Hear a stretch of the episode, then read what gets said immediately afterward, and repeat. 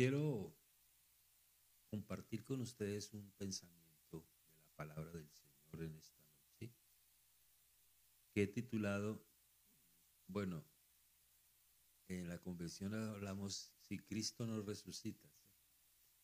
Esta noche vamos a ver qué pasaría si Cristo no viniera. Entonces vamos a, a leer una base bíblica, Apocalipsis 22, 12. Ustedes conocen bien ese pasaje, Apocalipsis 22, 12.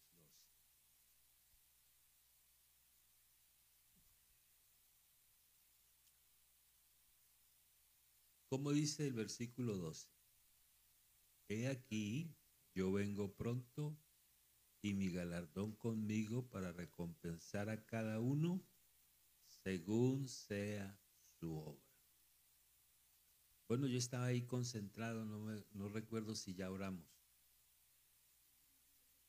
No hemos orado. Bueno, vamos a orar entonces.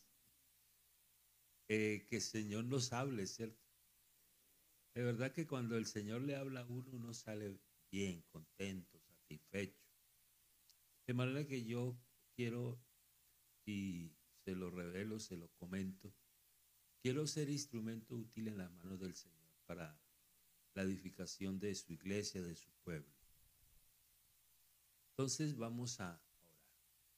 Señor Jesús, te damos muchas gracias en esta noche. Es un privilegio grande reunirnos alrededor de la mesa tuya, Señor, y compartir el alimento espiritual, tu palabra, Señor. Yo lo único que te pido es libertad para hablar tu palabra, Señor. Te pido que bendigas a tu pueblo aquí en la iglesia en Queens, Señor Jesús. Que lo hagas como siempre lo sabes hacer, Señor Jesús. Y todo redunde para gloria, alabanza y reconocimiento de tu nombre, Jesús. Amén. Bueno, mis hermanos, pueden sentarse. ¿Sabe que este versículo, cuando yo lo leí, me, cautivó y me llamó la atención la forma en que el Señor conjuga el verbo. Él dice, yo vengo. Pensé que él habría podido decir, yo vendré, porque eso está en el futuro. Pero no dice yo vendré, dice yo vengo.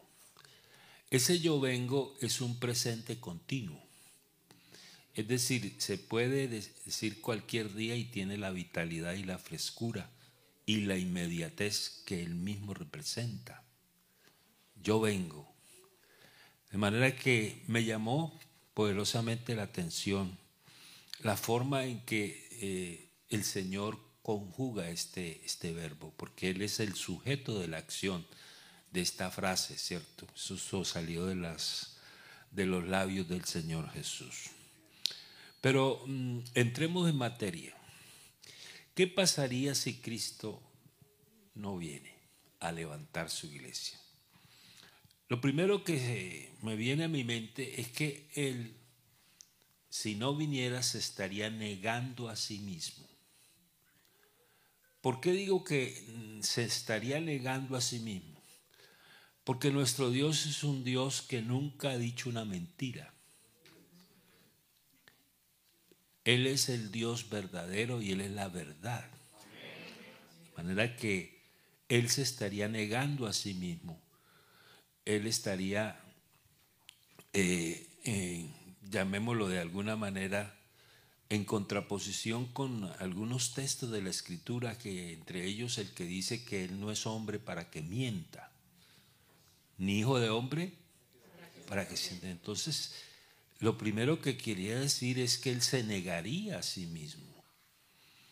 Ahora, cuando mm, ah, pensamos en esto, podríamos decir también que si él no viene, los incrédulos se saldrían con la suya. Porque los incrédulos son los que niegan el regreso del Señor a levantar su iglesia. Entonces, eso sería lo segundo. Los incrédulos dirían, mm, bueno, eh, lo que nosotros pensábamos y lo que nosotros decíamos y lo que nosotros afirmábamos era cierto, pero mm, eh, esto, mm, por supuesto, sería una de las implicaciones y de las consecuencias de que Cristo no viniera a levantar su iglesia.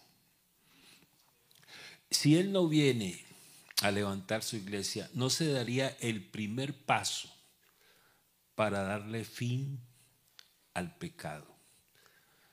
Eh, la venida del Señor por su iglesia es eso, eh, el primer paso para mm, ponerle fin al pecado. Eh, hay gente que mm, ha vivido en el pecado todas sus vidas, pero mm, y nosotros estamos rodeados de, pecado por todas partes. Eh, pero imagínese usted, imagínese solamente ¿Cómo sería un mundo sin pecadores? Sin homicidas, sin adúlteros, sin fornicarios, sin ladrones, sin atracadores, sin terroristas. Esto sería, ¿cómo sería el mundo? Imaginemos. Pues bueno, no nos los imaginemos más porque eso va a ser una realidad en el futuro. Vamos a vivir en un mundo sin pecadores. Y el primer paso para ponerle fin al pecado es el traslado de la iglesia. Antes del Señor enviar su juicio sobre esta tierra, Él levanta su iglesia. Y entonces eh, eso es un hecho que está corroborado y testificado eh, con mucho énfasis en la palabra del Señor. Entonces, el pecado reinaría, el pecado permanecería, el pecado no sería erradicado. Yo he dicho que el mundo es un enfermo terminal un enfermo terminal. Y, claro, ese enfermo terminal eh, tiene los días contados. Tiene los días contados. Llegará el momento en que el Señor a ese mundo, llamémoslo así, a esta humanidad que está en estado de terminal, hará su intervención quirúrgica. Y es que el pecado es como un cáncer, un tumor maligno. Pero nuestro médico, yo lo, cito así esta noche, nuestro médico, que Él es nuestro médico, le va a hacer una cirugía y va a estirpar el tumor que está matando al mundo. Y el tumor que está matando al mundo se llama pecado. Entonces, si Él no viene a levantar su iglesia, no se le pondría fin al pecado. Si Él no viniera, no se mostraría el menosprecio de los incrédulos. No solamente los incrédulos se saldrían con la suya, sino que los incrédulos mm, o a los incrédulos no se les comprobaría su menosprecio por las cosas de Dios.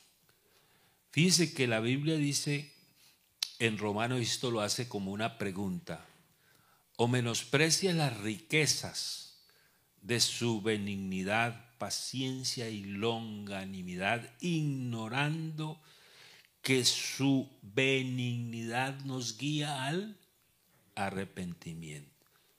Y hay allí una expresión, pero por tu dureza y por tu corazón no arrepentido, ¿qué es lo que atesora el incrédulo no arrepentido? Atesora para sí mismo, para el día de la ira y de la revelación del justo juicio de Dios. Atesora ira para sí mismo. Eso es lo que dice Pablo en la carta a los romanos en el capítulo 2. Entonces, mm, si el Señor no viene por su iglesia, no saldría a la luz el menosprecio de los incrédulos, que menosprecian la bondad. Oigan, increíble, ¿verdad? Que haya alguien capaz de, de ignorar la bondad de Dios. Es más, le achacan todos los males a Dios. Porque dicen, si Dios existiera, este mundo no estaría así. ¿Dónde, ¿Dónde está Dios? Dicen ellos. Con tanta guerra, con tanta enfermedad, con tanto odio, con tanta violencia. ¿Dónde está Dios? Bueno, nosotros sabemos que eso no es por causa de Dios, es por causa de nosotros el hombre que le falla a Dios, el hombre a espaldas de Dios. Pero, pero mm, no hablemos tanto de los incrédulos, hablemos de nosotros. ¿Qué pasaría con nosotros si el Señor no viniera a levantarnos? Lo primero que se me ocurre decir es que no se certificaría nuestra ciudadanía celestial. Porque sí, la Biblia dice que nuestra ciudadanía está en dónde? En los cielos. De donde también esperamos. De donde también esperamos al Salvador, al Señor Jesucristo. Si Él no viene, esa ciudadanía se perdería. No habría visa de residente ni de ciudadano del cielo. No habría. Eso si Cristo no viniera por la iglesia. Si Cristo no viniera por la iglesia, no se transformaría el cuerpo de la humillación nuestra en un cuerpo semejante al de la gloria suya. Eso no sería posible. Porque Filipenses dice que Él va a transformar el cuerpo de la humillación nuestra. Filipenses 3:21, ¿cierto? En un cuerpo semejante al de la gloria suya, por el poder con el cual puede sujetar a sí mismo. ¿Cuántas cosas? Todas las cosas. Entonces, el Señor mismo vendrá, dice la Biblia, con voz de mando yo le escuché a un predicador algo que me llamó la atención y lo comparto con ustedes. Decía ese predicador que para la creación se escuchó el susurro de Dios, pero para el traslado de la iglesia se va a escuchar es la trompeta de Dios. Es decir, con estruendo. No es el susurro, es el estruendo la final trompeta y la voz de mando. Dice que en el Génesis dice que el Señor dijo, el Señor dijo, sea la luz y fue la luz. Pero aquí no va a decir solamente, sino que va a levantar la voz con voz de mando con trompeta de Dios, con voz de arcángel, descenderá del cielo y los muertos en Cristo resucitarán primero. Bendito y alabado el nombre de Jesús. Si Cristo no viene a levantar su iglesia, no le podremos ver cara a cara. La Biblia dice que no solamente que el Señor va a librar a la iglesia de la ira venidera, a nosotros nos va a librar de la ira venidera. Eso dice la Biblia. Quiere decir que la iglesia no pasará por la gran tribulación. No pasará. La gran tribulación no es la ira del diablo, es la ira de Dios. Y alguien dice, ¿y Dios? Sí, es un Dios de ira. Bueno, esa pregunta tiene sentido, porque la Biblia sí dice que Dios es amor, pero no dice que Dios es ira. Lo que dice la Biblia es que Él reacciona contra la impiedad y la injusticia de los hombres. Quiere decir que la ira no es una acción de Dios, la ira es una reacción de Dios. Y yo creo que a usted le ha pasado. Cuando usted ve una injusticia, usted no se incomoda, se siente, la rechaza y siente como por dentro algo que se le revuelve. ¿Cierto? Bueno, eso es ira. Es la reacción de un Dios santo ante la injusticia de los hombres. Entonces, el Señor va a librar a la iglesia de la ira venidera. Entonces, esa reacción lógica ante la injusticia de los hombres es a la que se verá sometido el mundo incrédulo, eh, el que ha vivido mm, bajo las drogas, los que han amasado fortunas a costa de sangre inocente, eh, los que han escogido la mentira como su bandera, el robo como manera de financiar los negocios, los ojos llenos de adulterio, sin freno, entonces, imagínese una tierra, así como nos imaginamos una tierra sin pecadores. Imaginemos una tierra sin paz, con hambre, muerte por doquier, fieras devorando hombres y mujeres, granizo, fuego, ríos convertidos en sangre, aguas amargas, oscuridad, langostas como escorpiones, gente buscando morir, úlceras, hombres calcinados. Oiga, qué tragedia, ¿verdad? Y todo eso va a suceder en la gran tribulación. Pero yo me gozo con ustedes esta noche al saber que el Señor nos libra de la ira venidera Bendito sea el nombre de Jesús. Bendito sea. Si el Señor no viniera, no habría recompensa para los fieles. Nosotros somos los fieles. Los fieles. Yo una vez pregunté a un auditorio y se los pregunto a ustedes si me lo permiten. ¿Les puedo hacer una pregunta? Bueno, les voy a hacer una pregunta. Eh, bueno, más que una pregunta es una invitación. A ver cómo me va con ustedes. Ya él ha hecho en muchas partes, pero aquí no lo ha hecho. Es una invitación. Levante la mano aquí el que sea fiel al ciento por ciento.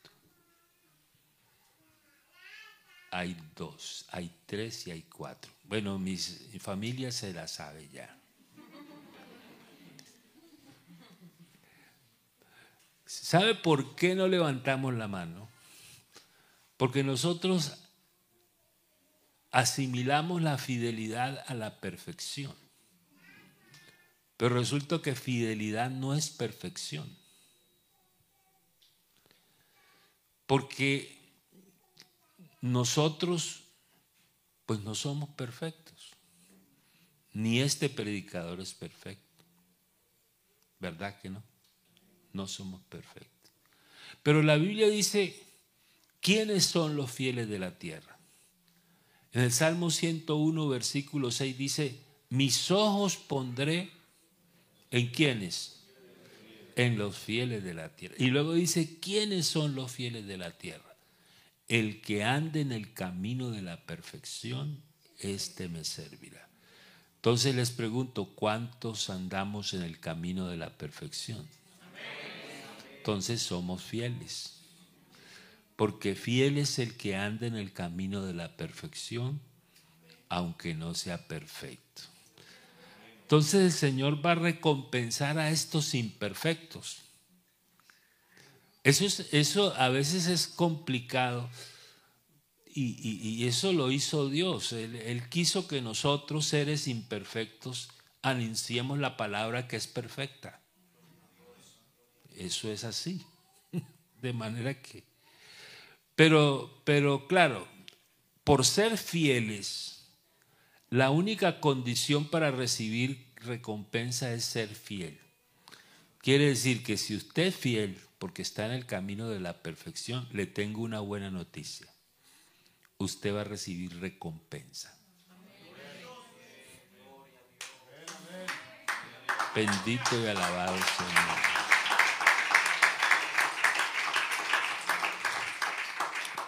Unos más que otros pero que la recibimos, la, la sola salvación es una recompensa. Por ser salvo ya estamos recompensados. Y de ahí para allá, por la fidelidad. La fidelidad. Entonces, la fidelidad y la fe son de la misma familia. Eh, yo le escuché esto a un maestro de la iglesia me llamó la atención porque yo no lo había pensado, eso de que fe y fidelidad son de la misma familia, no, no lo había pensado. Entonces dijo el maestro que fe es la convicción y la fidelidad es la fe en acción. Entendí entonces por qué es que la Biblia dice que la fe sin obras es muerta. Sea, la fe sin obras lo hacen a uno infiel, pero la fe con obras lo hace a uno fiel. Dicho de otra manera, para no complicarles a ustedes la vida, el que actúa de acuerdo a lo que cree es fiel. Entonces, hay personas que creen una cosa y actúan de otra ese no es fiel. Pero nosotros somos fieles, porque actuamos de acuerdo a lo que creemos. Entonces, si el Señor no viniera, no habría galardón, no habrían coronas, no habría tribunal de Cristo. Porque déjeme decirle que ese día que Él venga va a ser el día de nuestra graduación. Haga de cuenta que usted se va a recibir como médico, como abogado, como ingeniero. Allá nos vamos a recibir no como abogado, ni como ingeniero, ni como cirujano, ni como agrónomo. Allá nos vamos a recibir como hijos de Dios. Porque Él viene por sus hijos.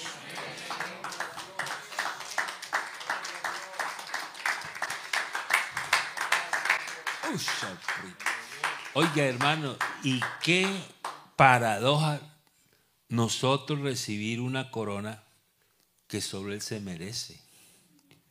Él recibió la corona de espinas para que nosotros recibiéramos la corona de gloria, la corona de la vida, la corona de justicia, la corona incorruptible. Él puso su cabeza para que le pusieran la corona de espinas, para que tú y yo no tengamos que recibir esa corona de espinas, sino que la, recibamos la corona que Él ha preparado para cada uno de nosotros.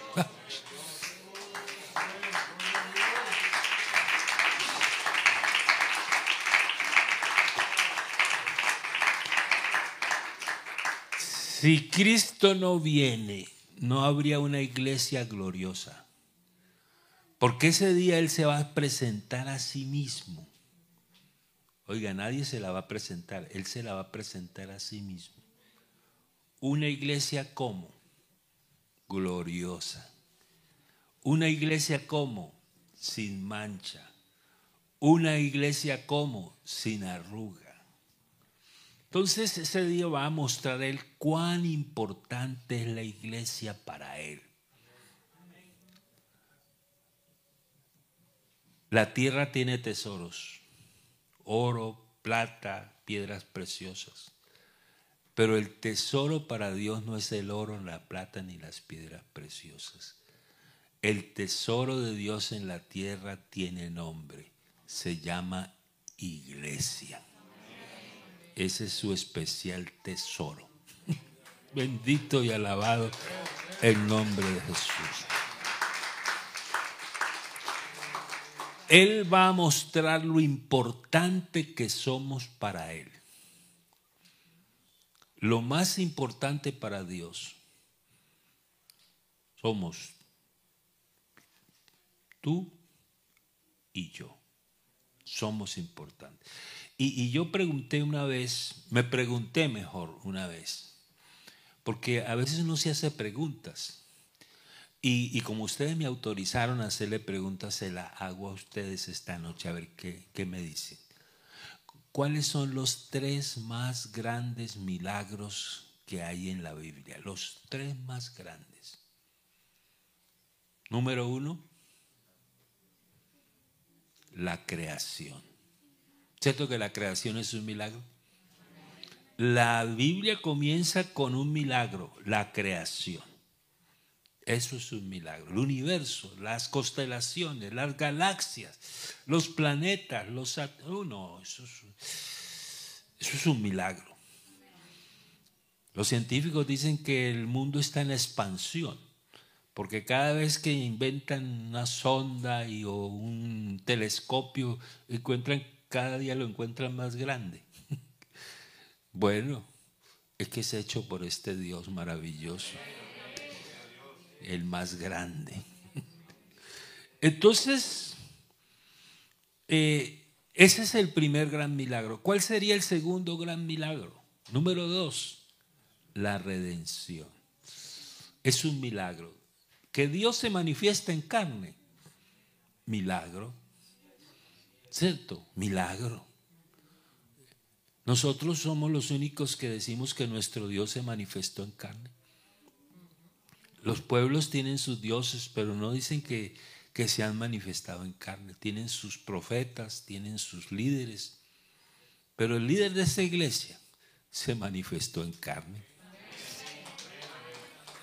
A él la gloria, ¿verdad? Bendito y alabado.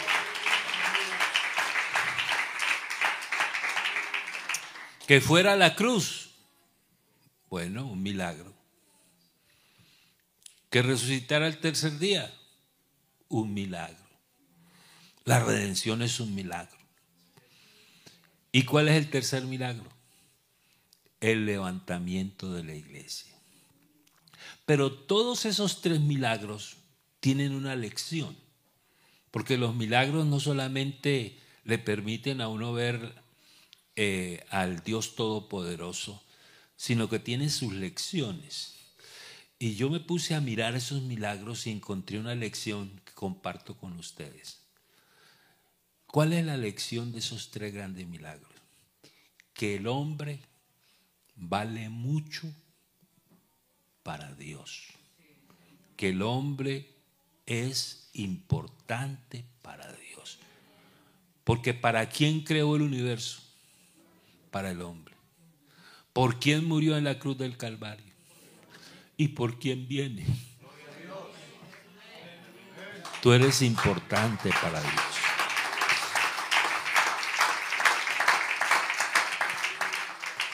Entonces, si Él no viene a levantar su iglesia, no habría eternidad con Cristo. Oiga, ¿sabe que yo esta mañana estaba pensando en la eternidad? hermano, pensar en la eternidad. Siento que, nuestra mente no alcanza a, comprender ese, ese, concepto de eternidad. Uno, que está en el tiempo, uno dice, ¿cuánto dura la eternidad? Dice uno. Pues la eternidad no dura. La eternidad es la eternidad. No hay, no hay, que, no hay que hacer tanto esfuerzo para darse uno cuenta que, que solamente porque Dios puso en nosotros el concepto de la eternidad, nosotros la podemos mirar como algo posible. Porque como un ser que no es eh, inmortal, un, ser humano que tiene comienzo de vida y muerte, ¿cómo un cerebro como este puede albergar esa idea de la eternidad? La única manera es que Dios le haya puesto a uno esa idea en la cabeza, ¿cierto? ¿Cómo un hombre temporal puede decir que existe la eternidad? Pues si el Señor no viene, no habría eternidad con Él. No habría eh, vestido incorruptible para nosotros. Entonces, serían unas consecuencias o unas implicaciones muy grandes hacer esa hipótesis o entrar en esa suposición. ¿Qué pasaría si Cristo no viniese? Entonces, no habría necesidad de estar preparados. No, no habría necesidad de estar preparados. No estaríamos dispuestos para el gran evento, para la cita ineludible, de gozo para muchos y tristeza y dolor para otros, porque el traslado de la iglesia va a tener esa doble connotación. Gozo para unos tristeza y dolor para otros. Entonces, eh, el encuentro que se constituye guardadas las proporciones, eh, como les decía eh, en el día de nuestra graduación, si Él no viniera, no habría razón para estar preparados. Y no se cumpliría el anhelo del Señor. Porque yo he pensado esto, a ver ustedes qué dicen.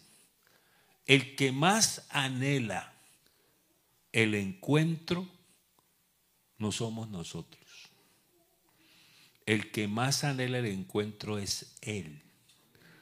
Y Él proveyó todo para que eso fuera una realidad. Él proveyó todo. ¿Qué pasaría con los principados y las potestades? Bueno, se saldrían con la suya. Pero ese día se va a proclamar a los cuatro vientos su victoria en la cruz del Calvario. Ese día. Entonces, como el momento de la venida, el encuentro con el Señor es una realidad. Él entonces ha provisto todos los recursos para que nosotros estemos preparados. Él es el que los ha provisto. Y yo estaba mirando esa porción bíblica que está en Tito capítulo 2, del versículo 10 al 12 donde dice, por la gracia de Dios, la gracia de Dios. La gracia de Dios se ha manifestado para qué, hermanos? Para salvación a quienes? A todos los hombres. Es decir, el Señor dispuso de su gracia, gracia, favor inmerecido, lo dispuso de su gracia y nosotros podemos estar allí en, ese día con la frente en alto esperándolo, única y exclusivamente iglesia, por la gracia del Señor. No hay otra alternativa, es la gracia del Señor, es el favor inmerecido. Porque mire hermanos, Dios, yo lo he pensado así, espero que ustedes estén de acuerdo conmigo. A Dios no le gusta la soledad. A Él le gusta estar acompañado. Yo estaba pensando en, en varias cosas. Número uno, que Dios no necesita una casa. No, Él no necesita una casa. La Biblia dice que, que, él, que Él es tan grande. Y mire, y no hay ni una sola casa que se pueda construir en que podamos meterlo a Él. Él es más grande que cualquier casa que construyamos. ¿Qué fue lo que dijo Salomón? Los cielos de los cielos no te pueden, cuanto menos esta casa que he edificado. Él no necesita casa. No hay una casa lo suficientemente grande para meterlo a él. Pero, iglesia, pero, él se está construyendo una casa. ¿Y sabe cuál es esa casa? Nosotros. No cantamos, esta es la iglesia del Señor, casa de Dios, puerta del cielo. Quiere decir que él se aburrió en el tabernáculo, se aburrió en el templo de Salomón. Dijo, me voy a hacer una casa, lo último. Usted se imagina la casa de Dios. Pues esa casa de Dios, la buena noticia es que somos nosotros por la gracia del Señor. Somos casa de Dios.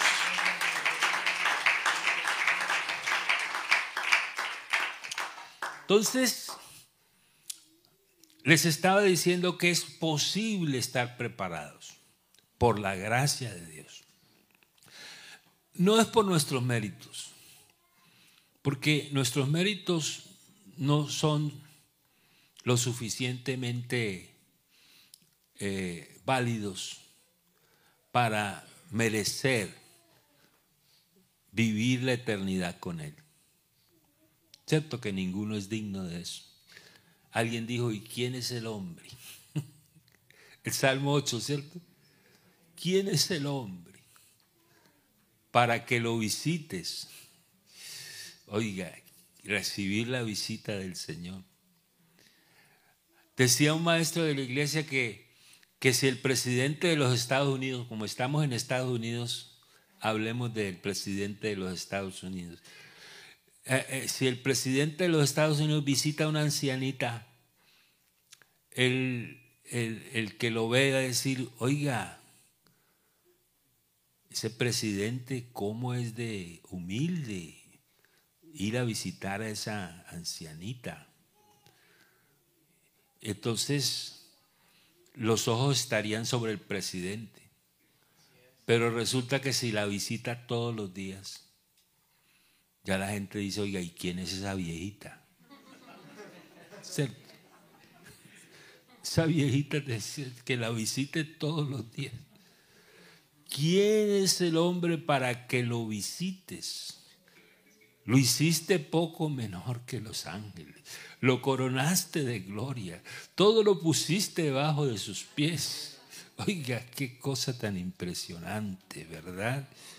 Entonces, es por la gracia de Dios. Pablo dijo, por la gracia de Dios soy lo que soy. Y hoy nos añadimos nosotros y decimos lo que dijo Pablo.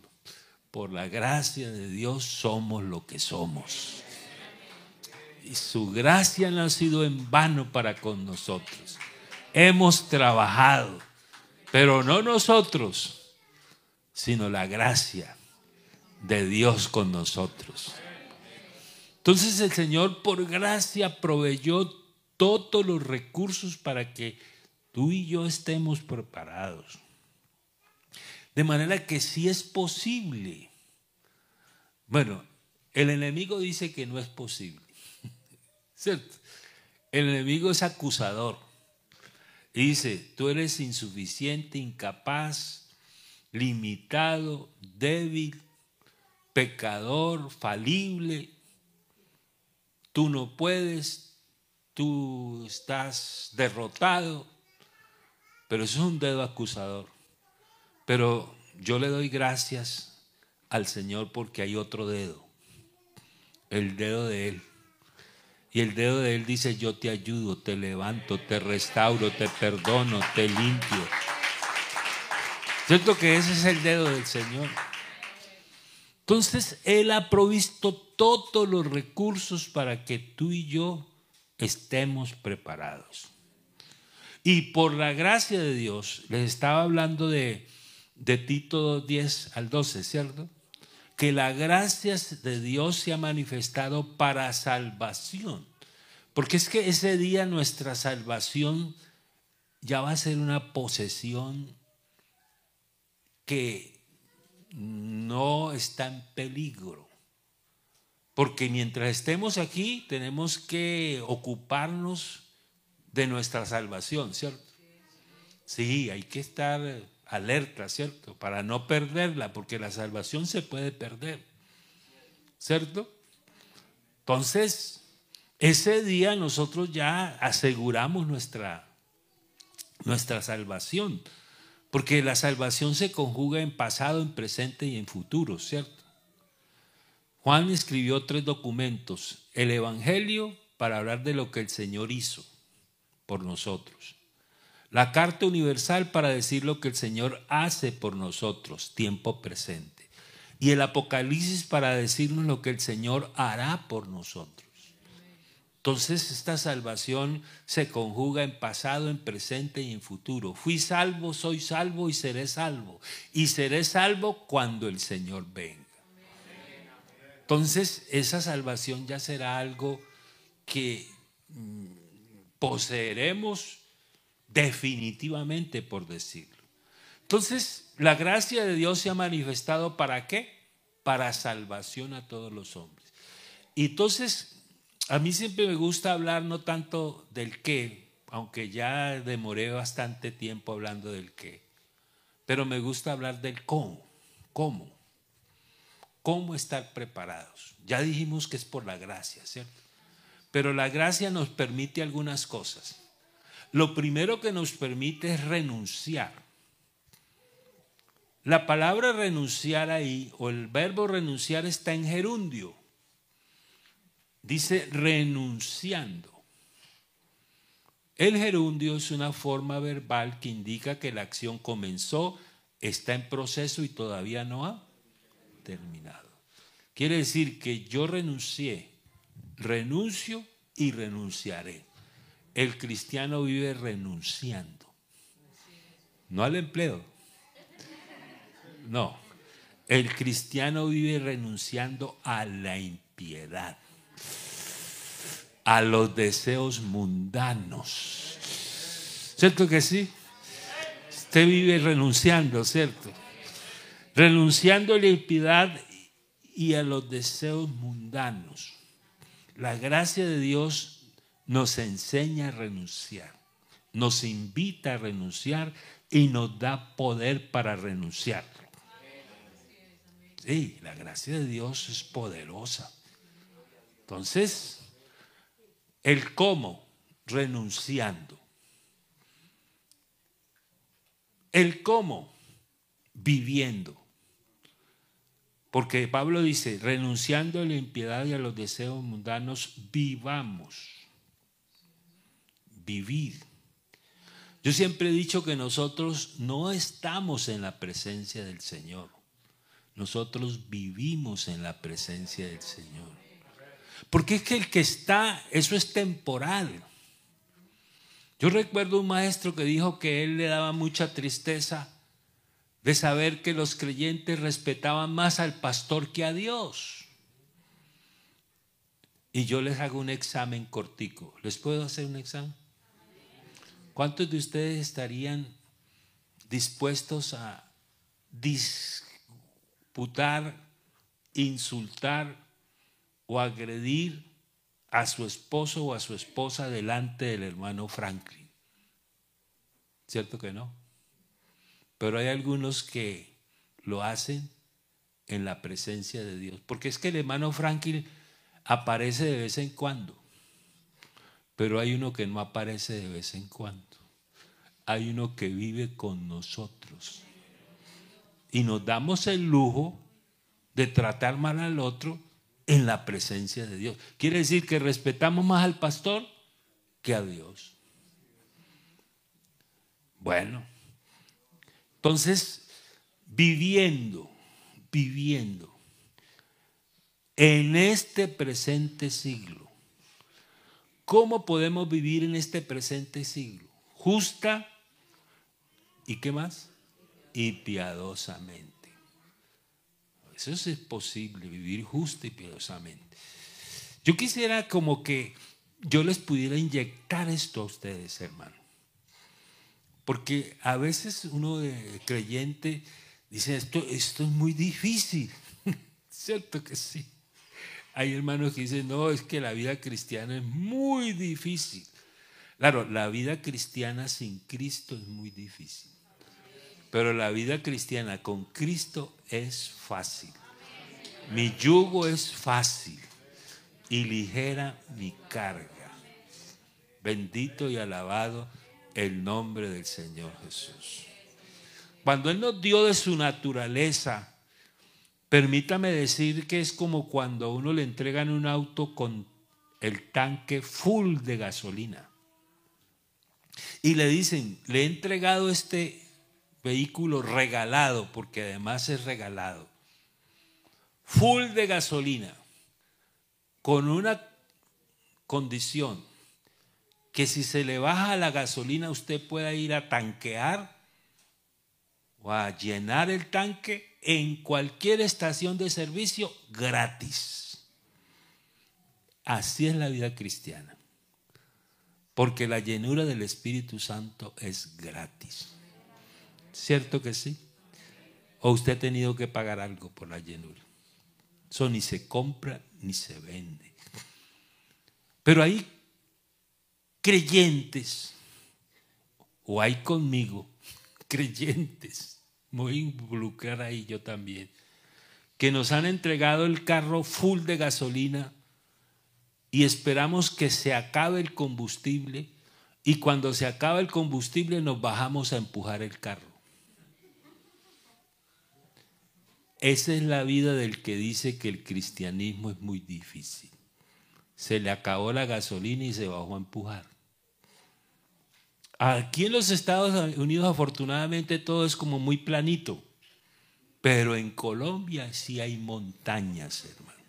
¿Usted se imagina uno subiendo un automóvil por allá a la iglesia del Popular en Medellín? No, hermano.